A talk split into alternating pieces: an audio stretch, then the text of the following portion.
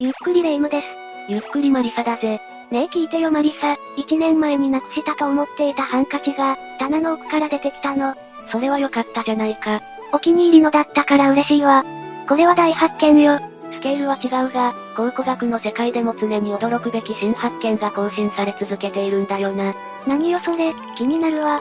じゃあ今回は考古学者も驚く、考古学的発見を5つ解説していくぞ。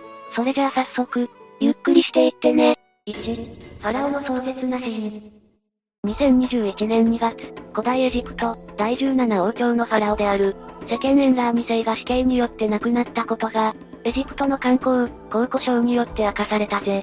世間エンラー2世とは、紀元前1600年頃にエジプト南部を支配していたファラオのことだ。ファラオって、世界に数ある謎の中でもひときわロマンを放っているわよね。でも、ファラオが具体的にどんなことをしていたのかとか、ちょっとよくわからないわ。ファラオとは古代エジプトの王であり、政治、宗教ともに最高権力を持つ役職だな。政治では経済や法のトップとなるのみならず、軍の最高司令官を務めることになるし、宗教面では儀式の主催者や神殿の建築者となるんだぜ。ふむふむ。ファラオってただただ神々しい存在だと思っていたけど、古代エジプトを守るため、いろんな責務を負っていたのね。霊夢の言う通り、古代エジプトの人々からしても、ファラオは神のような存在だったんだ。というのも、ファラオは深海と地上を結ぶ仲介者とされており、神と同等の存在とみなされていたぞ。とにかく、ファラオは古代エジプトを語る上で欠かせない存在ってことだわ。そういうことになるな。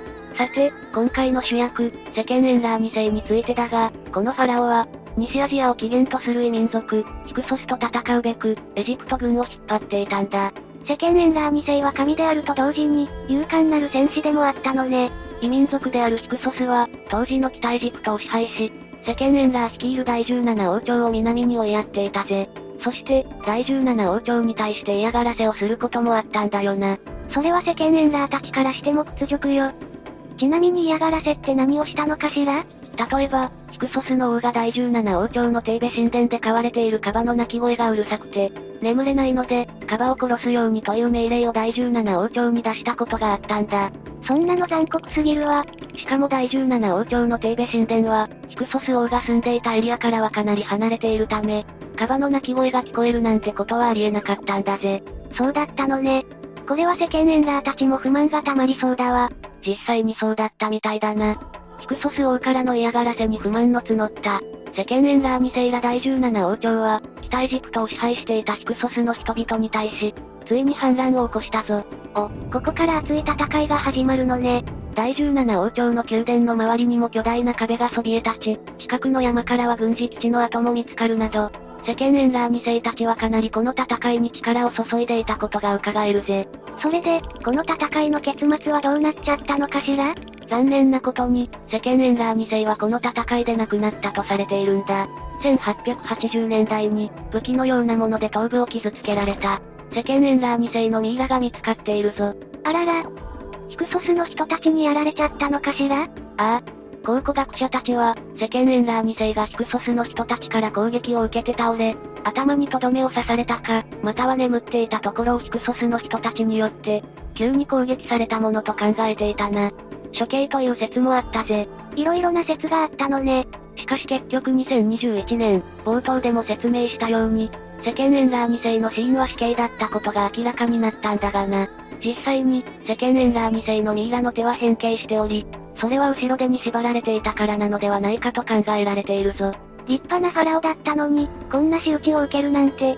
世間エンラー2世のミイラは損傷が激しかったものの、そんな中でも CT による撮影技術を駆使した調査により、色々なことが分かったぜ。最新技術のおかげで、時を超えて蘇る歴史の真実。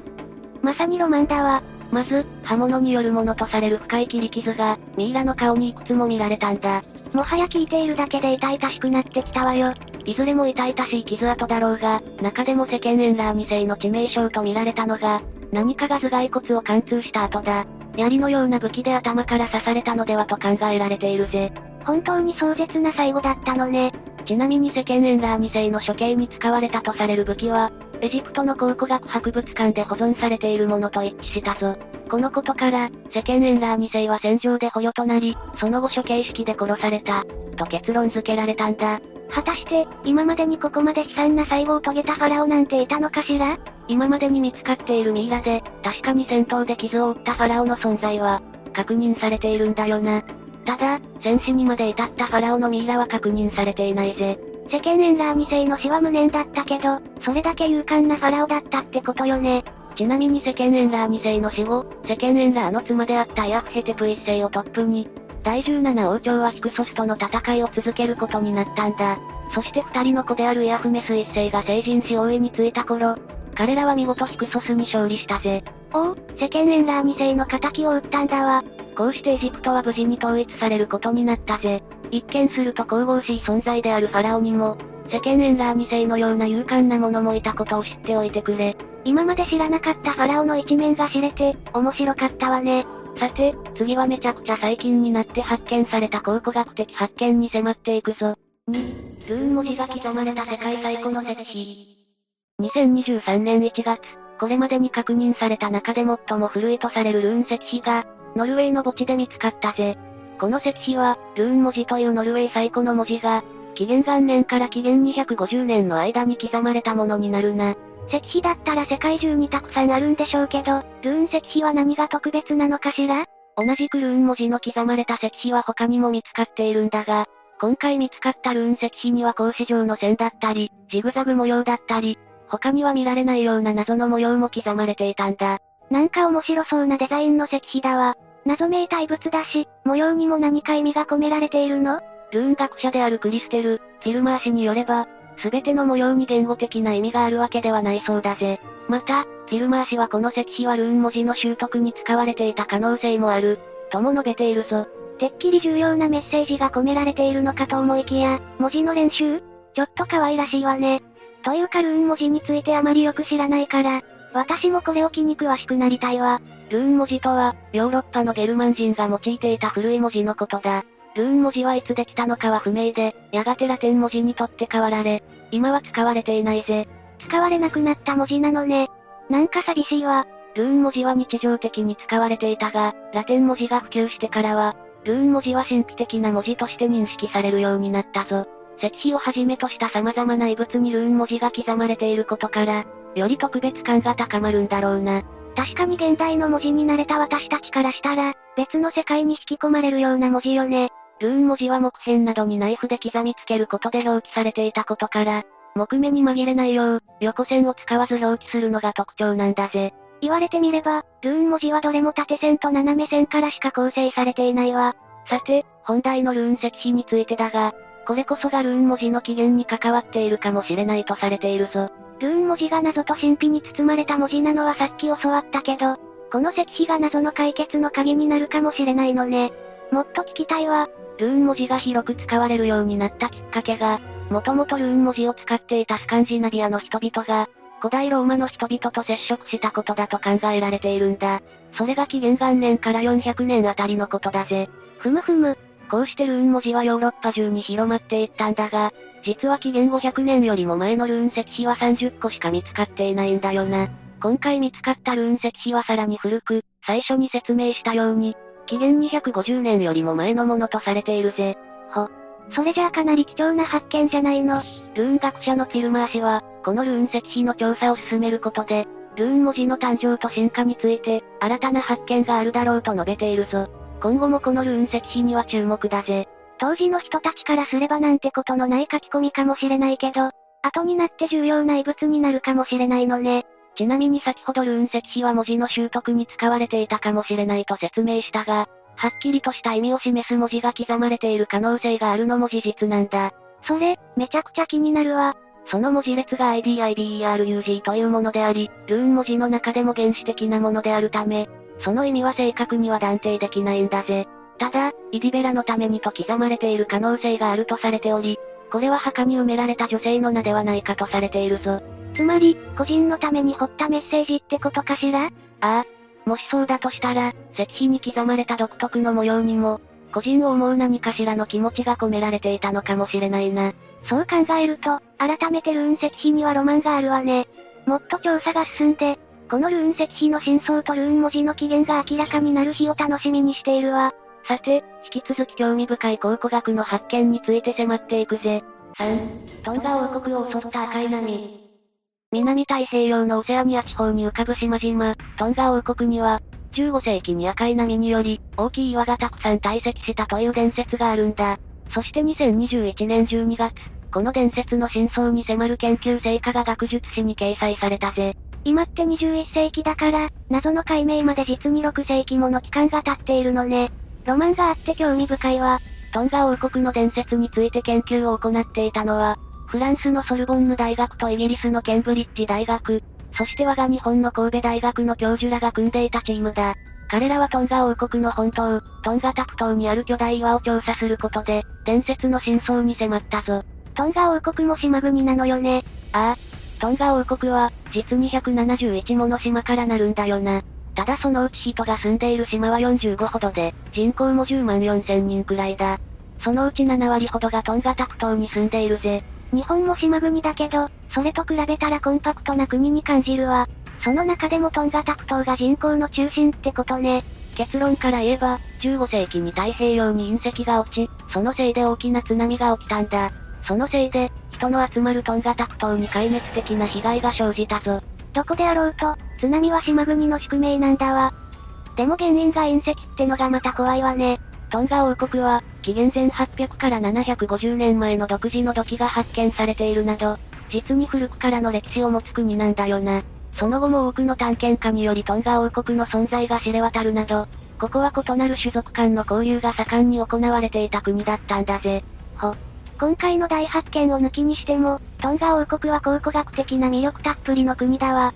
そして14世紀にはトンガ大主教国という名で広い範囲を統治するまでになったぞ。このままいけば、今ではかなりの大国になっていそうなペースよね。ところが15世紀の間にとある深刻な危機がトンガを襲い、その成長ペースが一気に落ち込んだと言われているんだ。その危機の詳細が今まで謎に包まれていたってわけだな。もしかしなくても、それこそが例の赤い波かしら？紛れもなくその通りだぜ。ここからは、先ほど紹介した研究チームの調査の結果について詳しく解説していくぞ。研究チームはトンガタプ島の巨大岩を調査したんだっけ？そうだな。その巨大岩の正体がサンゴ岩であり、これは例の大津波によってトンガタプ島まで運ばれたとされているぜ。そしてこのサンゴ岩を詳しく分析したところ、15世紀のものと判明したわけだ。これほど大きな岩が運ばれるとなれば、かなり大きな津波だったのね。他にも、津波によるものとみられる堆積物がトンガタプ島の広範囲で発見されたぞ。これとサンゴ岩の調査により、トンガタプ島が15世紀に津波で沈んでしまったことが分かったぜ。改めて津波の恐ろしさを実感するわ。トンガタプ島に起きた15世紀の悲劇が明らかになったところで、次はそんな大津波が起きた原因の解明だな。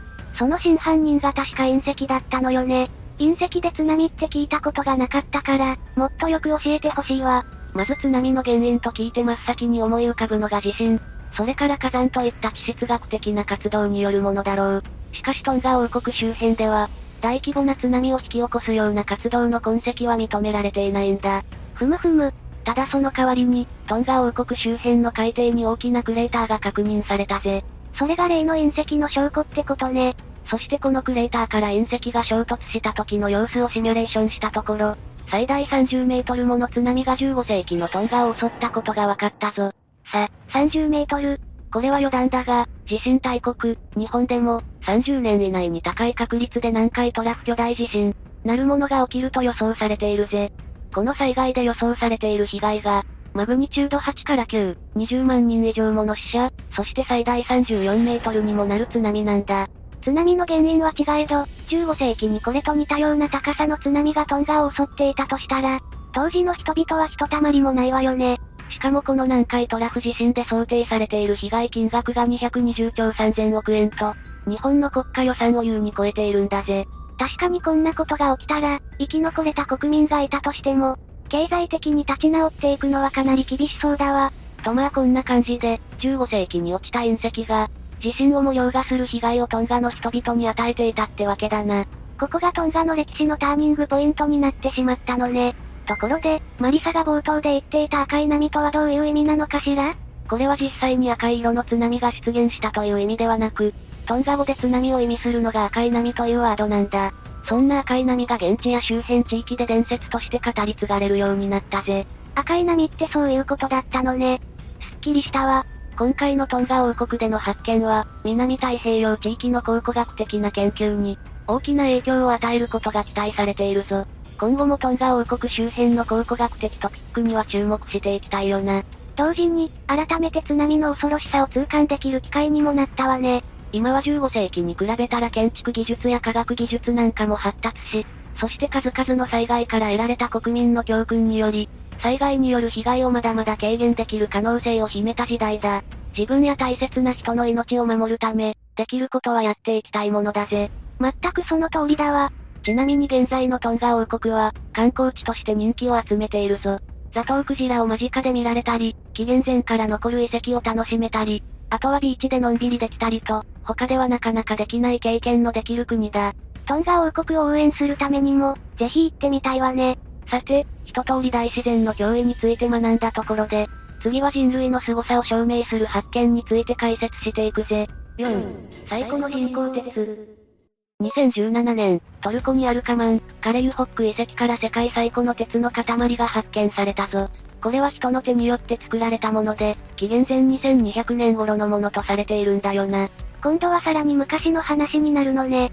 4000年前とか、気が遠くなりそうだわ。従来は、この遺跡で紀元前1300から1200年に栄えたヒッタイト帝国が鉄の製造を始め、鉄を作る技術を独占したとされているんだ。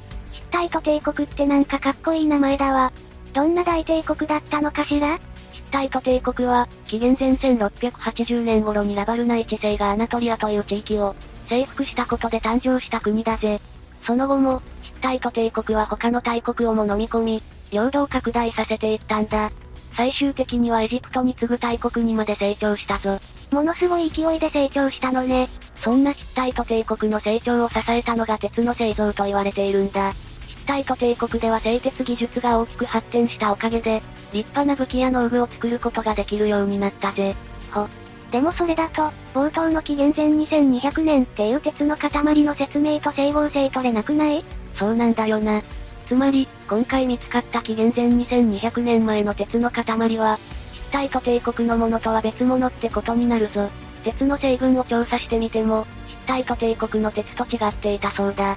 紀元前にヒッタイト帝国みたいな大国があったってだけで、ものすごいロマンなのに、それより千年も昔に栄えていた文明があると思うと夢が広がるわ。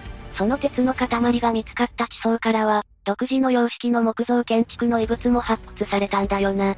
つまり、紀元前2200年に鉄を作れるほどの高い技術を持った文明があり、人々が生活を送っていたかもしれないってことだ。ふむふむ。その文明とやらについては、まだまだ謎に包まれているのかしら？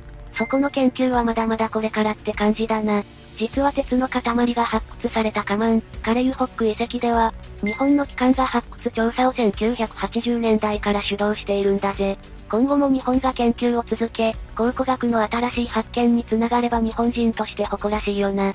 カマンカレユホック遺跡、これからも注目していきたい遺跡だわ。さて、次は人類の起源にもつながる謎について解説していくぞ。25年前に絶滅した小型人族。2021年11月、南アフリカの遺跡人類のゆりかごから、25万年ほど前のものとみられる人族の頭蓋骨が見つかったんだ。これはすでに絶滅した人族ホモナレディという種のものであり、ホモナレディは極めて小柄とされていたぞ。私たちの偉大なご先祖様のお話だわ。ホモナレディはどれくらい小さかったの？ホモナレディは、大人でも身長が150センチ以下なんだよな。そして今回見つかった頭蓋骨は子供のものであり、なんと握り拳ぐらいの大きさしかなかったぜ。150センチぐらいの人間だったら現代にもいるけど、そんなに小さい頭を持つ子供は聞いたことなかったわ。実はホモナレディそのものの遺骨は、2013年から確認されていたんだよな。それで、今では20人以上ものホモナレディの人々の骨格が再現されているぞ。それなりにしっかり研究されてきた種族だったのね。ホモナレディに限らず、多くの初期人類の遺骨が南アフリカから見つかっているぜ。そういった経緯があり、多くの遺骨が見つかった南アフリカのエリアは、人類のゆりかごと呼ばれているんだ。わかりやすいネーミングで気に入ったわ。ホモナレディは小さな脳を持っていたものの、頭蓋骨の構造は初期の人類に近いことがわかっているんだ。つまりエンジンと人類両方の特徴を持つ種族なんだぜ。ホモナレディは、まさに人類の進化のターニングポイントにいたってことよね。そんなホモナレディだが、今回の発見は新たな考古学的視点を与えてくれたんだよな。それは人族の埋葬文化が、私たちの思っていたよりずっと昔から存在していたということだ。逆に、今までで最古の埋葬っていつぐらいの時代のものなのかしら？従来では、5から10年前が最古の埋葬が行われた年代とされてきたぜ。ホモナレディに埋葬の文化があったとするならば、それは25万年前のものになることになるから、かなり歴史が動く発見になるな。そうなれば、確かに大発見だわ。2021年に見つかったホモナレディの頭蓋骨は、地下30メートルほどの岩壁に安置されていたとのことで、野生動物などが遺骨を運んだ形跡も見られなかったんだ。これにより埋葬の可能性が高いと言われているぞ。でも、それって確か子供の遺骨だったんだっけ？いつの時代であろうと、子供が亡くなるのは特に切ないことよね。今回の頭蓋骨は、4から6歳ぐらいの子のものと推定されているぜ。調査を行った探検家は、岩壁の隙間は非常に狭く、10センチぐらいの箇所も多かった。あるエリアでは腹ばいになって進んだと述べているんだ。現代の人類が足を踏み入れるのには、なかなか難しい場所だったんだわ。だからこそ発見も遅くなっちゃったのね。探検家自身も、洞窟探検に慣れていないとあそこには入れないと言っていたくらいだぞ。ただ、ホモナレディは小柄だったからこそ、あのような狭い場所に埋葬ができたんだろうな。探検家泣かせの場所にある遺骨だったかもしれないけど、誰にも取られないように大切に埋葬してあげたかったっていう、ホモナレディの人たちの思いが伝わってくるわ。ただ、これが100%埋葬によるものという証拠はまだないんだぜ。たまたまこの場所に置かれたって可能性もあるわけよね。ただ、はっきりした証拠が見つかれば、これは人類における埋葬の歴史を大きく変える発見になりそうだ。続報に期待したいぜ。私も楽しみだわ。というわけで今回は、考古学者も驚く考古学的発見について解説したぞ。考古学の発見ってあまり縁のないようにも思えたけど、マリサの解説を聞いて意外と身近で面白いんだって思えたわよ。それならよかったぜ。もしかすると明日にも世紀の大発見がされるかもしれないから、そういうニュースにも常に注目していきたいよな。私もマリサに負けずに知識をつけていきたいわね。というわけで、今日の動画はここまで。動画が面白かったら、高評価とチャンネル登録をお願いします。最後までご視聴いただきありがとうございました。